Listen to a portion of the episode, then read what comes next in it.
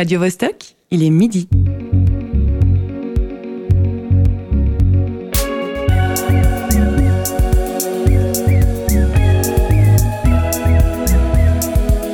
Midi bascule. Tous les vendredis à midi.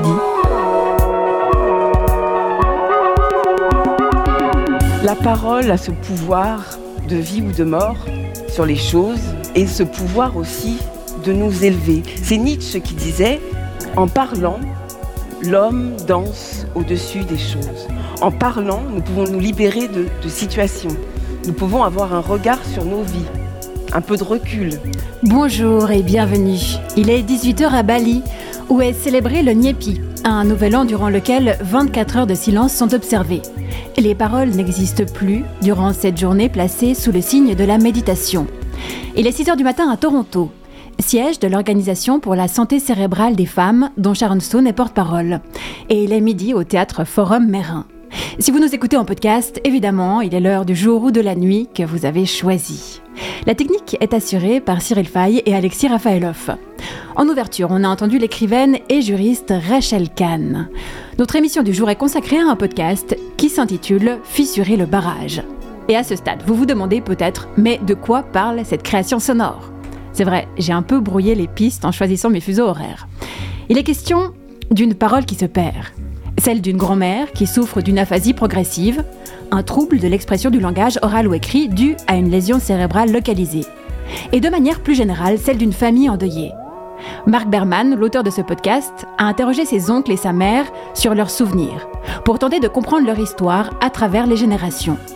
Il s'interroge sur la communication au sein de sa famille, sur les non-dits aussi. Fissurer le barrage est l'un des lauréats du troisième appel à projet lancé par Radio Bascule. Le podcast a été sélectionné sur dossier avant sa réalisation. Comme toute création artistique qui se respecte, il arrive que des facteurs indépendants de la personne qui réalise modifient sa conception.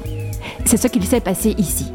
Certes, le plan initial a été interrompu, néanmoins, le podcast a su tracer sa propre voie pour un résultat inattendu des plus intéressants. Midi bascule. Marie-Ève Musy. Pour en parler, nous recevons son créateur, le compositeur et musicien Marc Berman. Bonjour. Bonjour. Est-ce que tu es prêt à danser au-dessus des choses pendant une heure avec nous? Comme l'a dit Nietzsche, ouais, danser c'est parler, ou bien comme le disait Rachel Kahn, parler c'est structurer le monde, effectivement. Et donc euh, oui, je suis parfaitement prêt à danser. Génial. De l'équipe Midi Bascule, face à moi se trouve le caustique José Lilo. Caustique ou mélancolique? Ça dépend un peu des jours. Ouais, ça finit en hic, tout ce qui est en hic me convient. Bonjour Marie-Ève. Comment euh, aujourd'hui tu vas nous parler d'un poème Comment t'as été inspiré cette euh, tu vas tu vas nous faire un poème Comment t'as été inspiré cette nouveauté Je vais parler le poème, encore mieux. Euh, bah, en écoutant le podcast de Marc, qui m'a vraiment extrêmement touché, voire bouleversé, en fait, je trouve que c'est vraiment pour moi l'idéal de la création artistique, c'est au centre de la vie, du témoignage, de, des, outils artistiques pour l'exprimer, le passer, quoi, le, le- le- le faire entendre.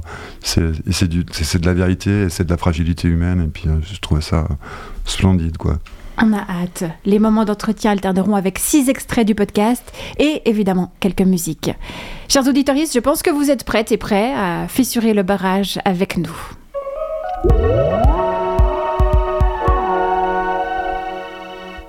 Et on commence avec un passage tiré du début de cette pièce sonore.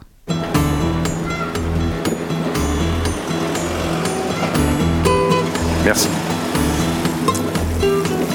Voilà. Je sors de chez moi pour aller chez ma grand-mère. «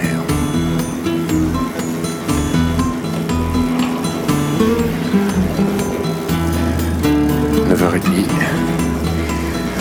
J'ai rendez-vous à 10h. Je vais être dans les temps, c'est bien. J'aurai même le temps de reprendre mon souffle une fois là-haut.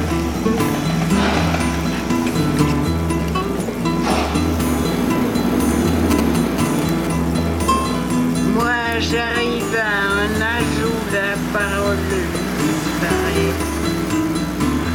Elle, c'est ma grand-mère. Le sujet de la pièce. Mais elle veut plus participer.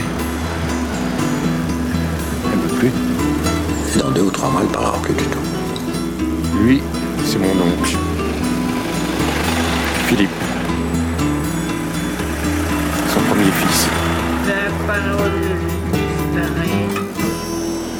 Ma grand-mère habite dans une maison plate, en briques rouges, au sommet d'une colline. C'est dans la campagne, là où il y a encore des vignes des champs de blé, des chênes centenaires énormes, tordus. Ça fait plus de 20 ans que je m'y rends chaque fois à vélo pour éviter la circulation. Mais c'est hyper dur. Là, j'y vais pour tenter une fois encore de la convaincre de se laisser enregistrer. Les yeux dans les yeux. Je pédale, j'ai du mal. je me fais même dépasser par des petits jeunes.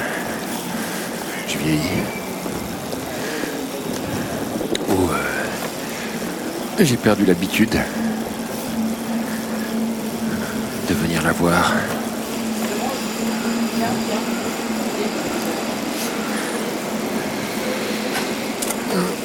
Depuis dix ans, elle perd petit à petit le langage. C'est une aphasie progressive, une dégénérescence du cerveau.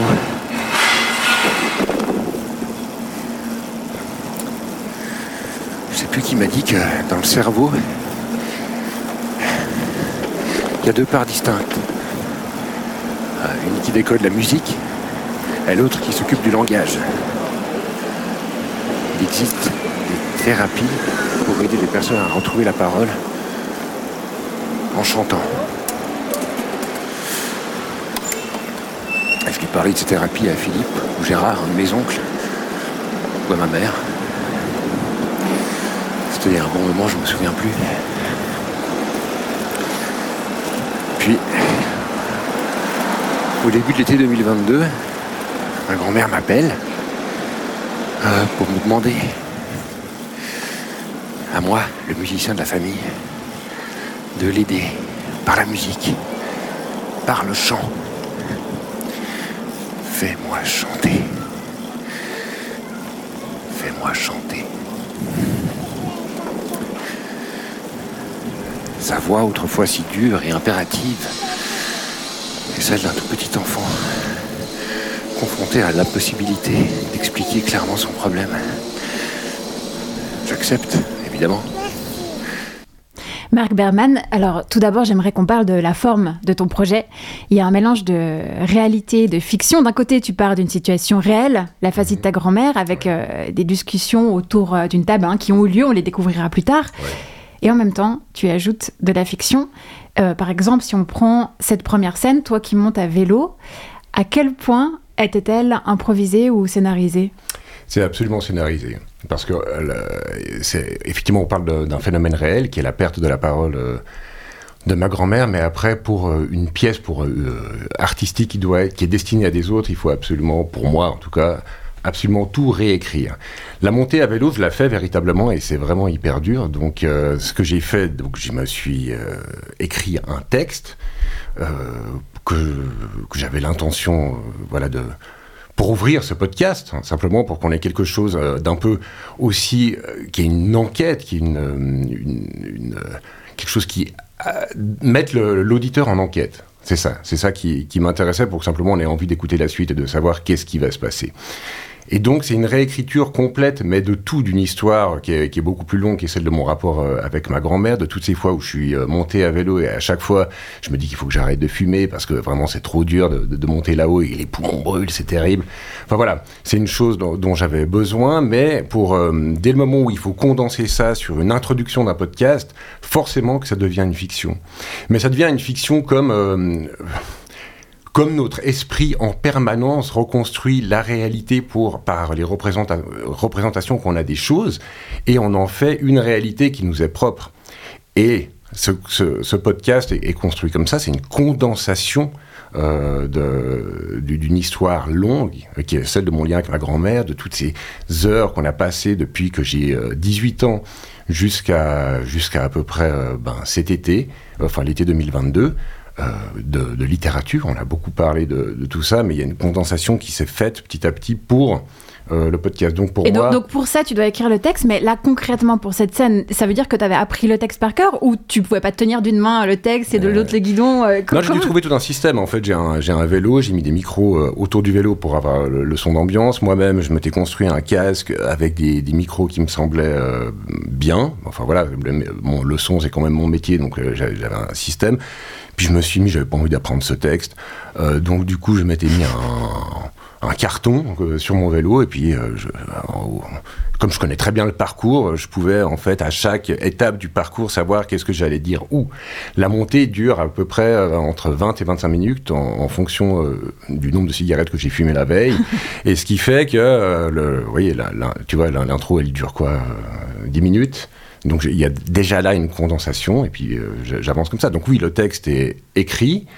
Après, la, la montée, je l'ai refaite quand même plusieurs fois. Un, pour trouver le, le, le ton qui me paraissait juste. Et encore là, je réécoute, je me dis, ah, j'aurais pu la refaire encore une fois. J'ai dû la faire dix fois. Euh, en revenant. T'étais de plus en plus essoufflé du coup. non, parce que chaque fois je retournais dans mon studio, je réécoutais, je me disais, ok, là c'est pas bon, là il faut que je change euh, cette ligne-là. Donc parfois pour une ligne, je me refaisais toute la montée. hein, et euh, de, par la même occasion tout le texte. Donc c'est une véritable construction complète. Et euh, alors, on va aussi parler de, de la musique qui rythme l'épisode. Euh, elle est très présente. Comment tu l'as composée? Donc, après avoir tout enregistré ou? Euh, oui, disons, moi je suis musicien et je compose, donc c'est c'est mon métier, donc j'ai de la musique tout le temps dans la tête. Donc en fait, pour moi, c'est pas un effort, c'est-à-dire que j'entends. Euh, Une fois que j'avais fait le montage, parce qu'il y a quand même beaucoup de montage, tout est monté, il n'y a pas une seconde de- du podcast où il n'y a pas un, montage, que ce soit entre les voix, euh, on va les entendre plus tard, de mes oncles, de, ma mère, ou même de ma propre voix. Au bout d'un moment, je refais un montage complet. Et quand le montage est à peu près stable et que je suis content du timing, la musique, elle est là. Donc je prends euh, l'instrument euh, qui me semble juste. Là, pour le début, c'est des guitares euh, et des percussions en métal. J'ai pris des, pour faire écho, si on veut, à la montée à vélo, j'ai pris des éléments de vélo parce que je récupère pas mal de, matériel de vélo parce que ça a un son super. Par exemple, des, les freins à disque des vélos, ça a une résonance. Là, on l'entend un petit peu euh, dans la percussion qui est super, euh, qui moi me plaît. Et puis la musique, elle vient sans que j'ai à y penser. C'est-à-dire que j'ai mon montage et à partir de ce moment-là, je joue. Et c'est en général une ou deux prises, pas plus. Ok, on découvrira un second extrait juste après un morceau de l'artiste genevoise Roxane, What I Mean. Pick up the phone, pick up the phone. I'm getting tired of getting old. When will you grow? Sick at home, sick at home. Something is amiss, something is obvious. That you are dangerous. You know what I mean. You act like you don't. Lies and robberies are. Vous êtes dans Midi Bascule, nous sommes ensemble jusqu'à 13h. Aujourd'hui, on s'intéresse à un podcast dont la création ne s'est pas déroulée exactement comme prévu. La protagoniste principale s'étant retirée du projet. Voici le deuxième extrait de Fissurer le barrage. Ta grand-mère, quand elle a décidé de dire non, c'est non.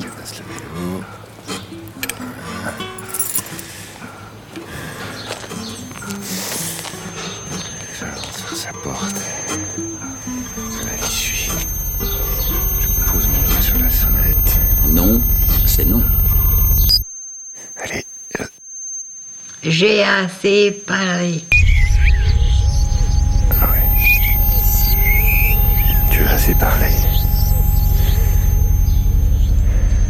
Je vais te, vais te laisser, Comment puis-je éprouver de la colère à ton égard? Je vais juste noter le, titre de ce livre. Tu veux un papier? Non, le papier, je vais le perdre. Mon petit carnet, je vais le perdre. Peut-être qu'à la 92 ans, tu as assez parlé. Parce que toi, ça te coûte beaucoup de parler Tout simplement. Oui.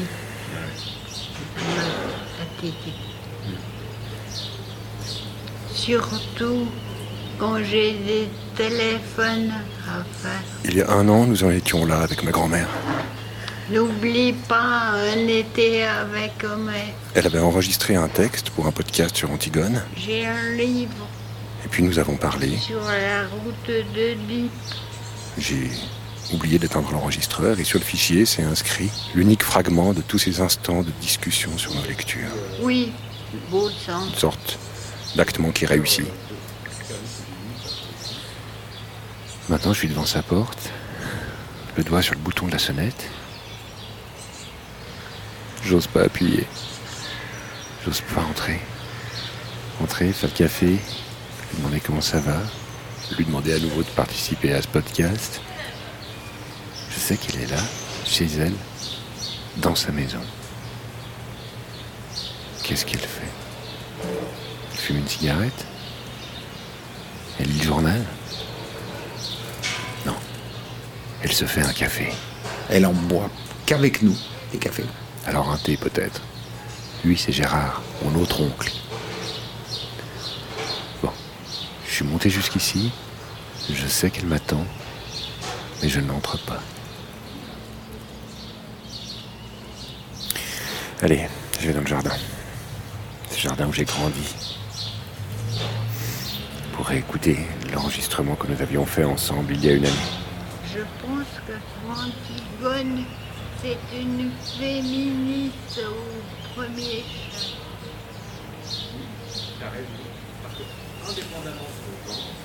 Et en entendant ça,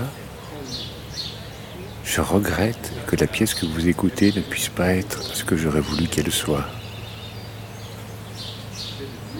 Une plongée dans le lien entre une grand-mère et son petit-fils.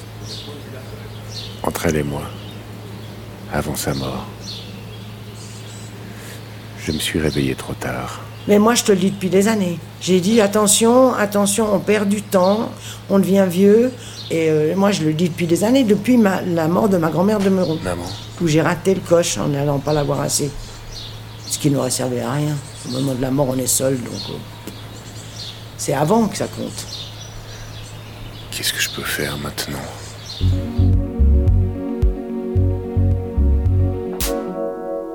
Marc Berman, est-ce qu'à un moment donné, tu as pensé abandonner ou changer radicalement de sujet? Eh ben, j'ai changé radicalement de sujet parce que je voulais. euh, en fait, le podcast ne devait pas du tout avoir cette forme-là, un peu introspective. Ça devait être simplement être un témoignage de ces séances de chant que ma grand-mère m'avait demandé euh, pour euh, essayer de ralentir son aphasie. Donc, moi, ce que j'avais envie, c'était de témoigner de ça, d'écrire sur ce lien entre elle et moi, et puis de rendre compte de ça sur. je sais plus combien d'épisodes je voulais en faire, 6 ou 10, je, je me souviens plus très bien. Et c'est devenu autre chose. Abandonner, non, euh, parce que, je sais pas, la contrainte et la résistance euh, fait partie des moteurs, en tout cas euh, en, ce qui me concerne. Donc non, j'ai pas pensé abandonner. Il a fallu trouver une nouvelle forme. Je me suis dit bon, ma grand-mère veut plus parler. Elle arrive déjà plus très bien. Elle veut plus parler. Qui est-ce que je vais voir pour euh, interroger ce qui disparaît dans une famille quand la parole d'un vieux s'éteint petit à petit? Et bien, la, la génération suivante, c'était ma mère et mes oncles. Est-ce qu'ils ont accepté facilement de témoigner? Assez facilement, oui. Euh, ah, oui, ils avaient même très envie de faire ça, ce qui était euh, euh, pour moi un soulagement et, et que- quelque chose de... Enfin, un soulagement, oui, parce que comme ça je pouvais faire le podcast, mais même s'ils avaient refusé, j'aurais trouvé une autre façon de, de- fabriquer ce- cette chose qui m'intéresse, c'est notre rapport à nos vieux, parce que nos vieux sont ces racines qu'on a en nous-mêmes, mais qui meurent et qui nous échappent. Donc, ça a été une autre forme, oui, enfin voilà. Donc euh, tu as effectivement euh, suivi... euh, José, tu voulais intervenir? Mais je trouve que c'est très éloquent quand tu as un, un réel euh, chemin de la création. C'est qu'une création, elle se passe jamais comme, on- comme on l'anticipe, on la rêve et l'idéalise dans la tête. On va forcément avoir affaire à des péripéties. Et même, il convient euh, d'ancrer s'il n'y en a pas. C'est le conseil de Cantor, hein, qui était un grand metteur en scène, quoi, qui détruisait, si tout allait trop bien, il détruisait tout, il recommençait. Donc, euh, je, trou- je- je trouve ça très touchant et très juste parce qu'il faut être un peu mystique avec ça, c'est que peut-être ça, on s'approche, euh, ça, permet de s'approcher encore mieux de, ce qu'on vise au, départ, même si les chemins sont un peu surprenants ou semblent indirects. Oui, puis la résistance de la matière, ce que ça amène, c'est des idées qu'on n'aurait pas eues sans cette résistance, et des idées qui nous sortent de notre confort, qui nous forcent à improviser quelque chose. Et en tant que musicien, moi, je sais que l'improvisation, c'est quelque chose qui génère des, des idées. C'est-à-dire que dès le moment où on improvise, on dit, ah ouais, ça c'est pas mal, on le reprend, et ça peut amener de, de nouvelles pièces qui sont pour le coup écrites, mais sur la base d'une idée qu'on n'aurait pas eue sans la résistance de la matière. C'est ça, donc faire un, un petit détour pour euh, quand même arriver à un but de, de la création finale. Et donc euh, tu acceptes cette situation nouvelle, tu cherches à comprendre ce qui s'est passé dans la tête de ta grand-mère pour qu'elle euh, change d'avis. On écoute un, un extrait numéro 3. pense pas qu'il y a un retournement et que tout d'un coup elle a changé d'avis. Son aphasie s'est beaucoup aggravée ces derniers mois.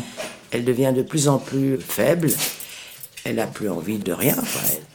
Sa santé se dégrade. Ça descend. De mois en mois Ouais. Elle fatigue. Elle le dit d'ailleurs. Je, lui- je lui dis ça va, elle me dit comme d'habitude. Je lui dis t'es fatigué Oui. Petit à petit, elle disparaît. Elle a le visage de la mort. Donc je pense que ça vient de ça. Alors peut-être qu'elle n'a pas pu te l'expliquer, mais entre juin et août, il y a eu une dégradation. À mon avis, dans deux ou trois mois, elle ne parlera plus du tout. Qu'est-ce qu'on peut faire pour elle? On peut rien faire. Je ne sais pas. Aller chez elle, préparer le café. Elle est contente que j'ai envie de boire un café avec elle parce qu'on va pouvoir échanger. On peut rien faire de plus. Au fil de la progression de son aphasie, je suis venu moins souvent chez elle, au sommet de la colline, par gêne ou par paresse. Prise dans son handicap, la pudeur de la vieillesse l'a rendue plus sèche, plus dure aussi. Ça n'a pas aidé. Et maintenant, je me rends compte que je ne sais même pas comment elle vit son incapacité à parler. Je m'en suis jamais soucié. Elle est très triste. Et elle est aussi en rage. Quand elle parle, et puis que tu comprends pas un mot qu'elle dit, Elle se fâche. elle me dit Laisse-moi parler Et elle te dit Mais tu me fais trop parler. C'est une demi-mort, si tu veux. Elle est mal, quoi. Elle, elle est là, elle a tout dans sa tête, mais elle sait plus le dire. Elle se gêne. C'est pour ça d'ailleurs qu'elle est très fâchée contre son aphasie. Elle a honte Très. de ça. Elle a honte. Elle a honte. Mais elle a surtout une dignité immense. Parce que quand tu lui téléphones et tu lui dis bonjour maman, comment ça va Elle me dit comme d'hab. Oui, ça va. Ça va pas du tout. Mais elle, elle, a, elle a une rage épouvantable. Tu te rends compte ce que c'est? Tu veux dire un truc? Tu, tu as tout bien dans ta tête parce qu'elle a vraiment tout bien dans sa tête. L'autre jour, quand papa est mort, euh, la date de la mort de papa, C'est-à-dire mon père, elle m'a dit Tu veux venir demain? Mort il y a quatre Et ans. puis je lui ai dit oui. Et puis je lui ai dit il y a quatre ans que, que, que Dag est mort. Elle m'a répondu oui, je sais. L'air de dire c'est pour ça que tu es là. Voilà. Elle a, elle a, mais elle est en rage, bien entendu. C'est épouvantable comme ça. Tes liens ont changé avec elle depuis qu'il y a cette dégradation de la parole? Oui. Dans le sens que moi, j'ai de la peine à supporter. C'est pas ma mère qui a changé ses liens avec moi. Non, non, c'est moi qui ai de la peine à supporter. Ça me rend triste. On avait l'habitude de l'entendre parler rapidement, d'avoir l'esprit très vif. Et quand on est plusieurs, par exemple Philippe et moi, elle tend l'oreille, elle écoute, elle entend tout. Elle aimerait intervenir et ça bloque. Et on voit sur son visage que ça bloque. Et ça, c'est le plus difficile. Pour moi, en tout cas. Tu vois quoi sur son visage quand ça bloque? Une expression euh, qui semble dire euh, non seulement je sers plus à rien, euh, je peux plus faire grand chose, mais en plus, je peux même plus parler. C'est de la détresse que tu vois? Ouais. Qu'elle puisse plus s'exprimer alors qu'elle a tout dans la tête, ça me rend dingue de rage. Je suis en rage. Pas contre elle, mais contre la situation. Quand je sors de chez elle, je, je jure euh, tout le long de la cour jusqu'à ma voiture en criant des horreurs, tellement ça me rend dingue de rage. Marc Berman, est-ce que tu partageais aussi cette euh, rage face à la situation? Non. non, moi j'ai pas de, de rage vis-à-vis de, de la famille de ma grand-mère, j'ai j'ai pas de rage vis-à-vis de la mort. Euh, je peux que en faire le constat. euh, ça m'a triste, évidemment, quand je voyais ma grand-mère, qui était une femme très vive, une grande lectrice, avec laquelle. C'était le seul lien qu'on avait d'ailleurs, c'était nos lectures. Et puis qu'à un moment donné, euh, je, voyais son visage euh, qui, était. Elle, elle était en rage. Et je voyais sa rage dans. Elle avait des yeux très très clairs, comme ça. Et euh, qui me regardait avec une incapacité à donner son avis sur un livre, à, à dire ce qu'elle pensait sur la situation politique de je ne sais quel pays, ça la rendait malade. Et moi, j'ai assisté à ça avec beaucoup de tristesse, beaucoup de tendresse aussi, parce que je pense que c'est ce qu'il faut avoir quand un petit enfant vient vers toi et puis te, euh, te, te demande quelque chose, et puis qu'en fait, les mots sont pas encore tout à fait là, parce que son cerveau est en pleine maturation, donc ça marche pas tout à fait comme il faut. Ben, moi, j'ai plutôt de la tendresse pour ça que, que de la rage, et de la tristesse par rapport à ma grand-mère, parce que je voyais bien qu'elle en souffrait. Mhm. Elle est décédée récemment. Est-ce Ouais. qu'elle a eu le temps d'écouter euh, le podcast ou des extraits du podcast? Alors, elle est décédée, elle aurait eu le temps, mais de un, le podcast qu'on avait enregistré maintenant il y a deux ans et demi euh, autour d'Antigone, elle n'a pas voulu l'écouter parce qu'elle avait honte de sa voix. D'ailleurs, on, l'entend un tout petit peu, et les enregistrements qu'on entend au début du podcast, euh, c'est des enregistrements de, textes que j'avais écrits pour elle pour, euh, euh, pour un podcast, voilà, sur Antigone. Et après, j'ai laissé tourner l'enregistrement pour voler quelques paroles parce qu'elle ne voulait pas qu'on l'entende. Elle n'a pas voulu s'entendre. Et même ce podcast-là, elle, a, elle refusait, euh, elle, en- elle en refusait peut-être pas l'idée. En revanche, elle refusait que de s'entendre elle-même. Mhm. Ce rapport à la dégénérescence du corps qui est questionné dans Fissurer le barrage a beaucoup inspiré une personne de l'équipe qui est présente aujourd'hui sur ce plateau. José, euh, on t'écoute. Va le vent, emporte tout, puisqu'il ne restera rien de tous ceux qui vivent, de toutes celles qui arpentent la terre, vivent, passent et aiment. À nos mélancolies, au temps où tout s'abîme, que même les mots ne retrouvent pas. Toutes les luttes vont à l'oubli, et nos lâchetés aussi, le merveilleux des vies et leur indignité, les chambres où s'accomplissaient les miracles. Regarde ce que ça fait au corps, vivre. Ils ne se déconstruisent pas, ils se décomposent. Avant la cendre ou la terre, il y a la chute progressive, minutieuse, du peu de soi en presque rien, jusqu'à tout à fait rien. Et autour, les témoins, à qui le tour viendra. Tout d'abord, tu crois que non, que tout sera là de toute éternité, et c'est l'amour qui le premier t'enseigne que non. Nos peaux se tiennent dans des replis, dans des renfoncements de chair. Déjà l'étreinte n'est plus. Où s'est-elle déposée pour être à ce point perdue, qui même recommencé est à nouveau perdue? Et c'est pour ça que les amants se serrent la nuit à en mourir, que les pères et les mères connaissent la joie des larmes, qu'ils choient l'enfant dans leurs bras, et les enfants et les enfants de leurs enfants, qui sont l'éternité pour un instant. Tu n'avais plus les mots pour nommer, ni ta pensée, ni le réel. Tu n'avais que tes yeux. Toujours tout devenait de plus en plus infranchissable, du, de- du dedans au dehors de toi. Au dehors de toi, c'était maintenant très loin. C'était là-bas, de l'autre côté d'une frontière arrogante et hostile que tu ne reconnais pas.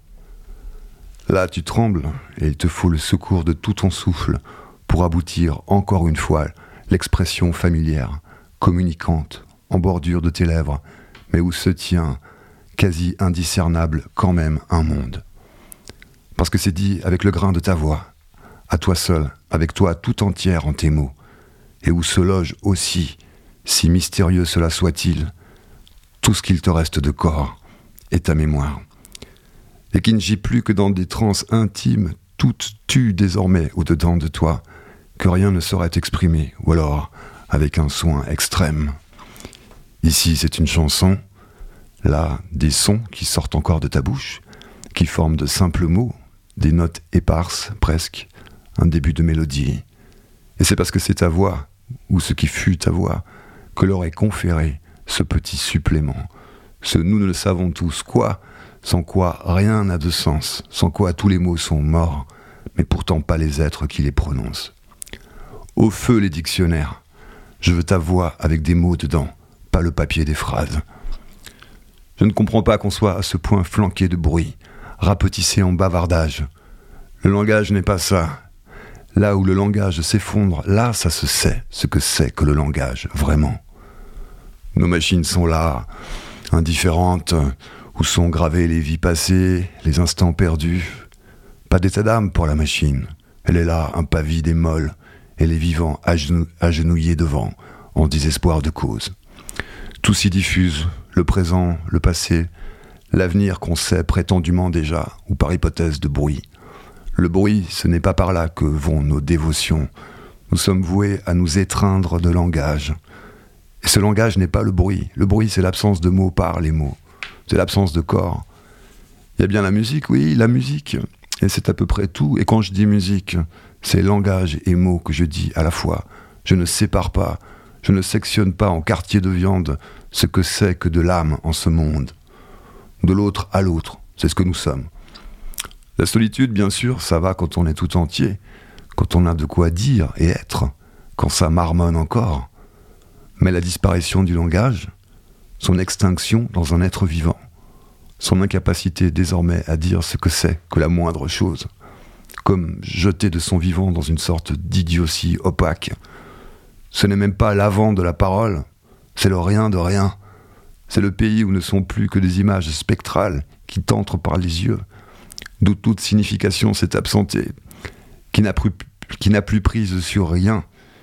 On y est englouti vivant, réduit à une mémoire ancienne d'avant l'effondrement, qui ne peut plus voyager, même plus de soi à soi, d'un autre à l'autre, ou alors Dieu sait comment. Et si c'est comment, c'est l'amour seul qui le sait.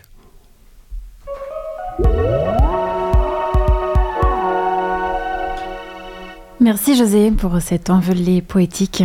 Marc euh, Barman, tu as envie de réagir il y a plusieurs choses. C'est vrai que la, question de la, voix, c'est vraiment l'incarnation des mots et c'est comment la pensée passe par le corps. Et euh, quand quelqu'un perd la parole, un vieux mais qui perd pas la pensée, si la, capacité d'analyser, de, se représenter le monde disparaît, bon, euh, c'est affreux, mais en fait, ça, ça provoquera jamais chez moi autant de, de, terreur, on va dire, que d'assister à quelqu'un comme chez ma grand-mère, euh, qui a toute sa pensée et qui petit à petit est enfermé dans sa chair, dans son, propre, euh, dans son propre corps, sans pouvoir euh, interagir et partager le monde, c'est-à-dire remettre en commun un monde pour avoir, ne serait-ce qu'un instant, le temps de la conversation, un monde commun. Parce qu'on est quand même assez esselés les uns par rapport aux autres dans nos propres représentations du monde. Et c'est que par la parole, par la voix, par l'échange, qu'on arrive un petit peu à se mettre en commun et puis à, à, se sentir moins seul, disons, avant la mort. Et là, euh, ce que, ce que tu écris, José, bon, tu as, choisi une forme poétique, ce qui fait qu'évidemment, il y a une densité euh, que j'ai pas pu, euh, il faudrait que je le relise en fait, euh, que je peux pas complètement, dans laquelle je peux pas complètement entrer maintenant. Mais c'est vraiment la question, cette chose-là, moi, qui m'a parlé qui, chez ma grand-mère et qui m'a donné envie, en tout cas, où j'aurais bien voulu l'accompagner dans un processus avec elle, puis pas seulement avec mes oncles et, et ma mère, c'est-à-dire, c'est-à-dire de quand même dire, en fait, tu peux plus parler, mais il y a un lien qui est encore possible. Mm -hmm. C'est-à-dire que ne serait-ce qu'en chantant, tu, tu vois, oui, elle, le, elle, lien de la musique. Euh... Ouais, elle m'avait dit, moi j'ai tout en tête, j'ai toutes les chansons en tête. J'ai dit, bah vas-y chante, je prends n'importe quel instrument. Et en fait, on est encore en lien, on est encore, on partage encore un monde avant ta mort. Elle savait très bien qu'elle allait mourir là. Elle, elle, avait 92 ans, mais elle est morte, je crois, la, la veille ou le jour de, de, ses 93 ans. Et euh, il y avait cette chose-là que j'aurais pu encore faire pour elle. Et ça, et ce que, ce que, tu, ce que ton texte euh, amène, José, c'est vraiment pour moi, en tout cas, cette euh, inquiétude-là, cette angoisse-là, le jour où, je sais pas, j'ai un accident, je suis tétraplégique ou je peux plus parler, ce sera cette terreur-là d'être enfermé dans mon propre corps sans pouvoir, euh, ne serait-ce que dire la terreur. On va dériver un peu vers la musique. Tu nous as proposé d'écouter le morceau de ton groupe Éclair, Glas ou Glace, c'est selon, qui s'appelle euh, Ma peau sur cette chair. Est-ce que tu peux nous parler de ce projet? Alors, c'est un projet qui a été tué par le Covid euh, en 2020. Donc, euh, c'était un, projet de, groupe, simplement, voilà, avec euh, basse batterie synthé et une voix. Et qui était aussi lié pardon, excusez-moi de plonger l'ambiance, qui était aussi lié à la, mort de, bah, de, mon père, pour le coup. Et Glace, en fait, c'est pour ça qu'en français on peut le lire Glace, mais mon père s'appelait Douglas. Et puis, en fait, qu'est-ce qui restait euh, une fois qu'il est mort? Ben, Il restait plus qu'un souvenir, c'est pour ça que j'ai pris que la moitié de, son prénom, Glace. Euh, pour en faire un texte qui, pour en faire ben, un groupe en fait avec des textes que j'ai écrits sur la, question euh, des racines c'est-à-dire, bon voilà, moi j'ai des racines complètement explosées sur le plan. Euh, j'ai pas envie d'y entrer, mais en fait c'est très déstabilisant de ne pas avoir un lieu, un endroit où on se sente véritablement attaché, ne serait-ce que par une culture, une langue. Chez moi ça parlait trois langues en, en permanence. Mon père venait de New York, euh, à moitié juif, mais quand même avec une mère catholique. Enfin c'était compliqué. Et en fait de ne pas avoir une véritable identité, ne serait-ce que avec une musique folklorique. J'ai pas de folklore. Du coup, ça a fait que euh, j'avais envie de, parler de ça avec, euh, avec ce groupe Glace, mais qui, je crois que je reprendrai pas, que je relancerai pas, alors que tout est composé et qu'on a déjà pas mal répété. Mais enfin, voilà, comme le, on n'avait pas pu le, jouer dans, dans, un festival, le festival nous avait proposé de d'enregistrer un titre pour que ça apparaisse sur une compile et puis c'est ça et je pense que ce sera l'ultime vestige d'un groupe mort-né.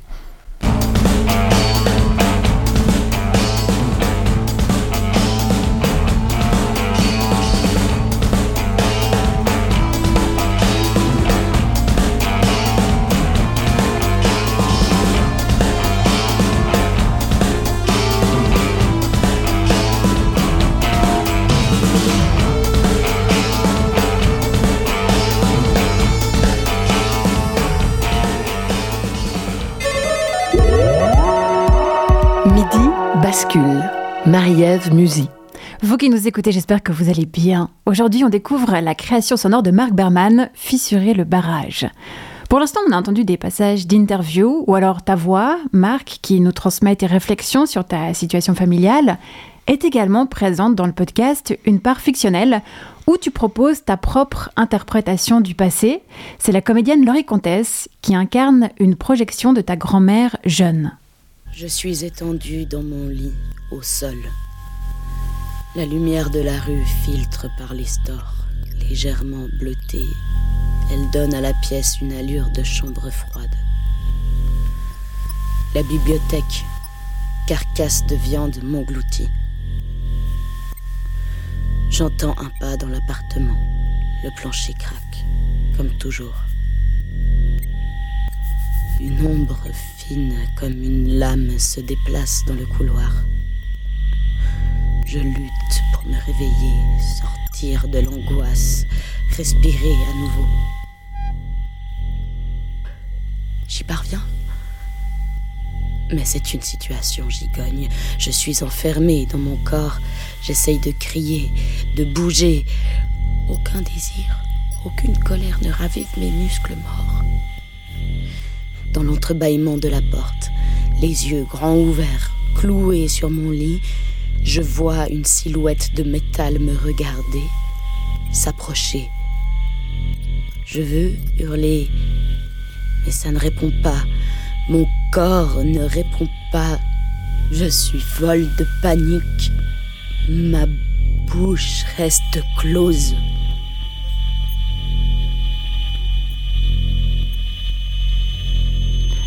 Marc Berman, dans Fissurer le barrage, on trouve deux flashbacks comme celui-ci. Tu as pris euh, certaines libertés sur les faits du passé, en tout cas je l'ai interprété comme tel. Euh, sur quoi t'es-tu basé pour écrire ces textes? Alors ça c'est un rêve que j'ai fait et que je fais régulièrement, c'est que je suis couché dans mon lit, que je me réveille, que quelqu'un entre, mais qu'en fait euh, c'est un rêve donc gigogne, c'est-à-dire que je me réveille et encore une fois et encore une fois et que la menace ne disparaît pas. Et pour moi, ça c'est une métaphore de ce que j'imagine ma grand-mère vivait quand elle était euh, encore en vie, mais aphasique et qu'elle ne pouvait pas parler et que donc elle est enfermée dans son corps, qu'elle cherche à faire l'effort pour entrer en, euh, en lien avec le monde, que le monde est, devient une menace parce que son corps euh, se, fragilise, même marcher, se déplacer devient dangereux pour elle.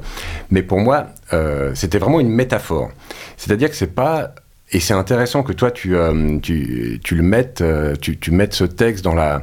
comme si ça avait été une parole de ma grand-mère, parce que pour moi, pas du tout. Parce qu'en fait, je crois dans mon souvenir que ce passage intervient juste après que euh, tu parles de ton grand-père, non, non, du père de ta grand-mère. Et donc, moi, je me suis dit, ah ben, c'est une projection de ta grand-mère plus jeune. Ouais, mais c'est en fait, c'est véritablement une fiction qui sert de, le, le propos d'une certaine manière en prenant un, un chemin euh, qui est complètement autre que celui du témoignage que ma mère offre à propos euh, du père de sa mère, tatata, enfin, euh, je ne vais, pas refaire tout ça, mais pour moi, c'est vraiment un chemin autre pour amener l'auditeur à écouter différemment la suite et réentendre euh, dans, son propre souvenir euh, ce qui vient d'être euh, diffusé. Et c'était, mais pas la première à me dire tiens mais c'est marrant ta grand-mère elle a fait ce rêve-là, c'est intéressant qu'elle l'ait partagé avec toi. Non, pas du tout. C'est moi qui ai écrit un texte à propos de mes propres inquiétudes intérieures et puis de, mes propres nuits torturées pour rendre compte de la de la façon dont je vois ma grand-mère euh, être dans son corps, dont je la voyais être dans son corps enfermée sans parole. Oui, puis euh, grâce à toi, avec le podcast, on, te suit dans tes réflexions, on avance avec toi dans la compréhension de ce qui se passe. Et puis. Euh, et tout ben ça, c'est une fiction. Parce que, en fait, ma grand-mère, on ne sait pas véritablement ce qu'elle vit puisqu'elle parle plus puis qu'elle n'avait pas tellement envie de parler. C'est qu'une, c'est la fiction dans, dans la mesure où c'est la représentation que j'ai des choses qui n'est pas il euh, n'y a pas de vérité en fait objective qu'on peut véritablement. Euh, il y aura qu'une.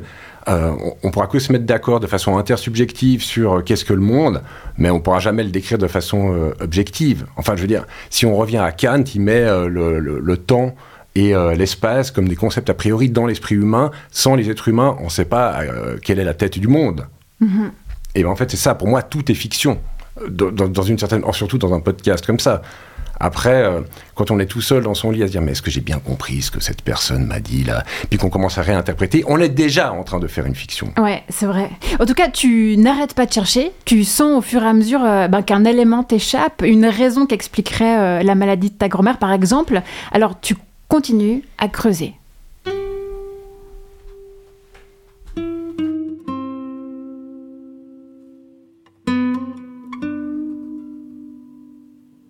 Depuis la mort de ton grand-père, notre père, il y a bientôt 25 ans, tout s'est figé, tout s'est arrêté chez Granny. Je ne sais pas si tu as remarqué, mais il n'y a pas un seul bibelot, un seul meuble qui a changé de place, un seul tableau qui s'est déplacé.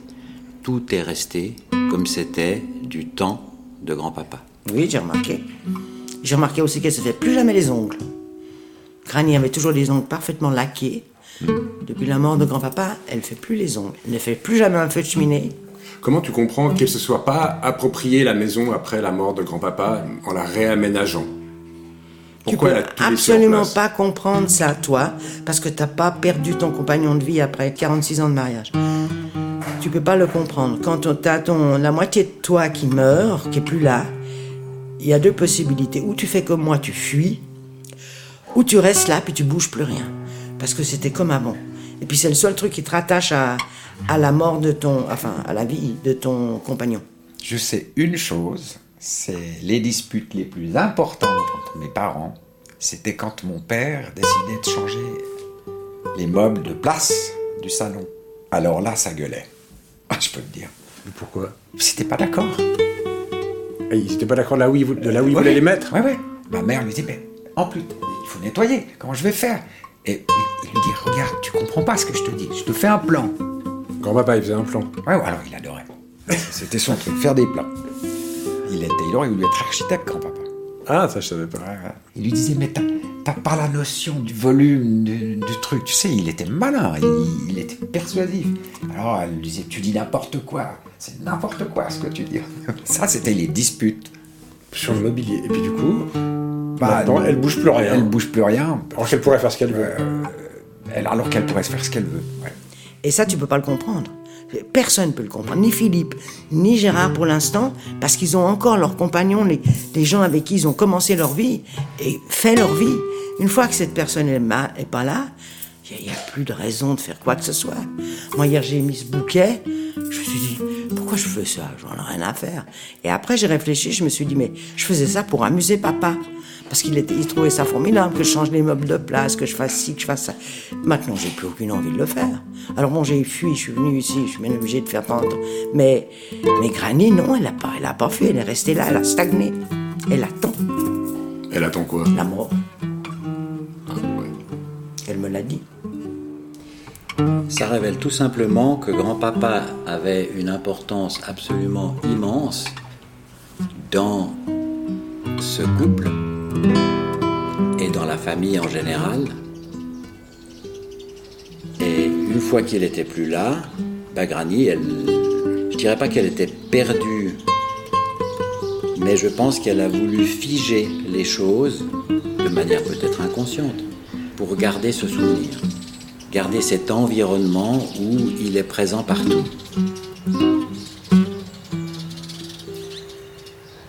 Elle a gardé inscrit dans sa maison même le souvenir de leur dispute. Est-ce qu'elle entend encore la voix de grand-papa vibrer dans les murs? Il est mort il y a 24 ans. Sa mort s'est posée au milieu de la famille comme un mur monumental, nous séparant les uns des autres. Un mur de pudeur. Depuis, on n'exprime plus ses émotions. Un barrage énorme, tellement grand qu'on l'a pas vu. Ça a commencé tout de suite, et d'ailleurs je me souviens très bien, à l'enterrement de mon grand-père, on m'a acheté tous du chewing-gum. Je sais pas qui nous avait dit que ça évite de trop pleurer. Complètement débile. Bon, moi j'ai pas pleuré. À défaut de nos larmes, ce barrage a tout noyé, tout englouti, tout ce que nous aimions ensemble. Les grandes fêtes, les repas sans fin, joyeux, enfumés, arrosés, saturés d'histoires, de voix, de paroles de tous ces mots que nous avions en commun. La mort de grand-papa a figé l'existence de Granny. parole n'est qu'un élément parmi d'autres qui s'est trouvé arrêté. Et encore bien plus tard. Sa parole se serait éteinte avec le souvenir. Le souvenir qui disparaît lentement fait disparaître aussi sa parole.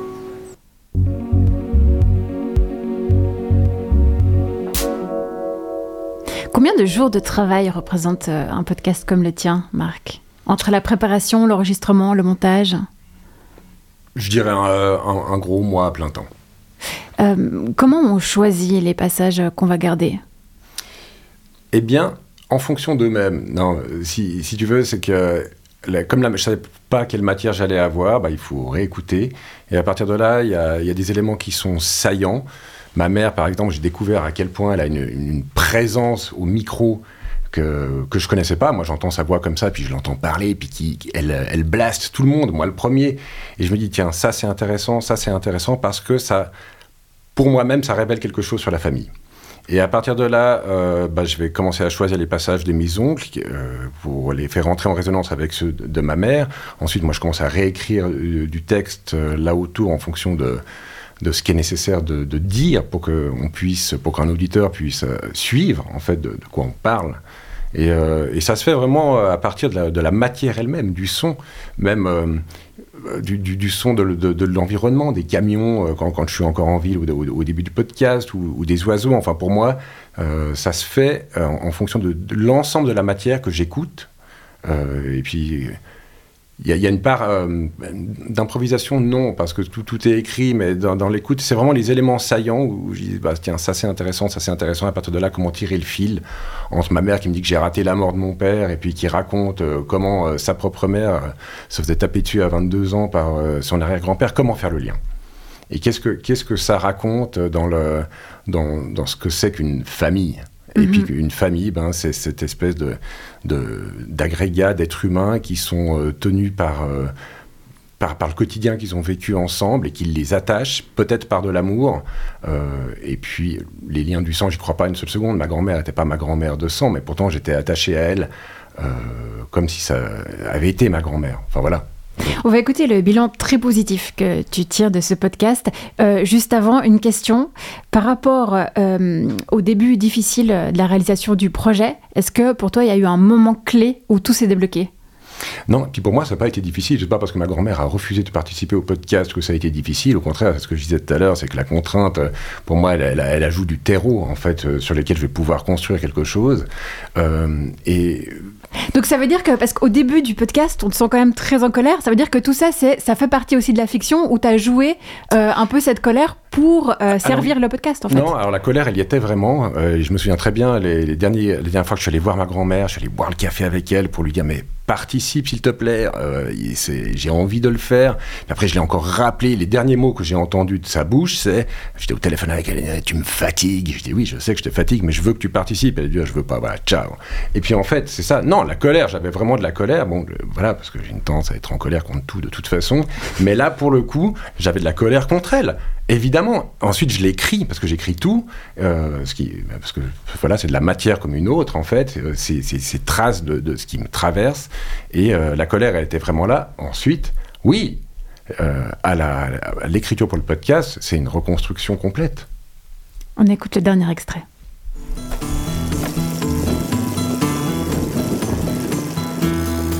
Et ce que vous venez d'entendre, c'est un premier coup pour fissurer le barrage, pour libérer la parole, retenue depuis un quart de siècle. Maintenant, la parole va s'écouler. Incertaine d'abord, un filet de mots, un petit ruisseau. Puis ce sera un torrent de conversation, un fleuve de discours, pour enfin arriver à l'océan d'amour auquel chaque être humain a droit. Ah, Blablabla, bla, bla, ouais.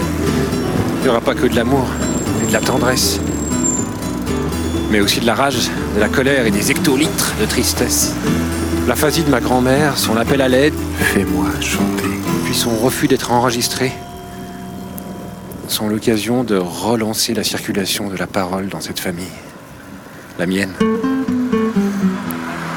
De nous raconter encore et encore les vieilles histoires, d'en créer de nouvelles. De raviver la complicité entre nous et peut-être l'expression de l'amour. L'amour. Quel sentiment étrange, mais qui fait la spécificité du lien entre les membres d'une famille. Disons en tout cas de la mienne. Ce qui est une chance.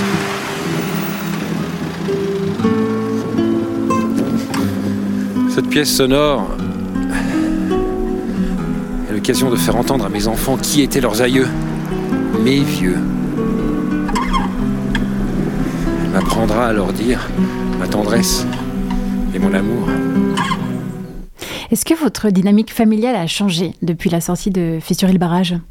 Euh, depuis euh, sa fabrication, je dirais même, déjà je suis allé revoir mes oncles, ma mère, bon j'ai jamais cessé euh, de la voir, mais je suis allé revoir mes oncles pour parler, donc ça oui, ça a relancé quelque chose, et on se revoit depuis, depuis ils n'ont pas encore osé l'écouter puisque leur mère, donc ma grand-mère, vient de mourir, donc pour eux ça leur fait, c'est quelque chose de trop dur actuellement, mais on se revoit.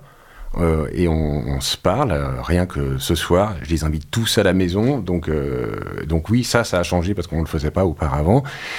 Ça, c'est pour ce qui est en amont, mais pour en aval aussi, pour mes propres enfants, en fait, ça m'apprend, moi, à les écouter à dire, mhm. ok, je comprends pas ce qu'ils disent, parce qu'ils sont vraiment minus pour certains. Et puis, même l'ado, là, j'ai une ado aussi là, non et elle, de dire mais qu'est-ce qu'elle veut me dire? Elle me parle d'un truc, elle est complètement à côté du sujet, mais en fait ça veut dire qu'elle dit quelque chose. Et c'est quoi? Et c'est de prendre le temps et d'arrêter d'être dans, dans cette espèce d'urgence, de, comprendre immédiatement, de mais d'avoir une écoute c'est une véritable écoute pour euh, sa famille, c'est quelque chose qui, qui, demande du temps, beaucoup de temps. Et puis ça, ça m'a appris ça, et ça change la dynamique familiale, oui. L'épisode entier du podcast Fissurer le barrage se trouve sur radiobascule.ch, sur Spotify aussi, et sur Apple Podcast. Peut-être euh, pour terminer, euh, tu as une actu prochainement, parce que tu composes de la musique pour le théâtre aussi, et vous reprenez Antigone, c'est juste? On reprend Antigone dans une mise en scène, Antigone de Sophocle, donc, pour laquelle ma grand-mère avait enregistré un podcast, parce qu'on n'avait pas pu jouer le spectacle en 2021 et on avait quand même eu euh, de quoi faire euh, un podcast autour de, cette Antigone. Et j'avais besoin d'une vieille femme qui parlait mal, euh, qui était en train de s'éteindre. Et j'avais demandé à ma grand-mère d'enregistrer un texte, donc oui. Et ce spectacle, ouais, on le rejoue au théâtre P2F au mois de juin. Je t'avais donné les dates. Je sais que ça s'arrête le 25 juin, parce qu'après je suis en vacances. Et puis c'est à peu près deux semaines, il me semble. C'est à peu près deux semaines. Donc 25 juin, moins 14 jours, c'est là que ça commence. Voilà. Donc c'est une mise en scène de Benjamin Knebil sur une idée de Didier Carrier. Merci beaucoup, Marc Berman, d'être venu en plateau pour partager cette heure avec nous. Merci à toi.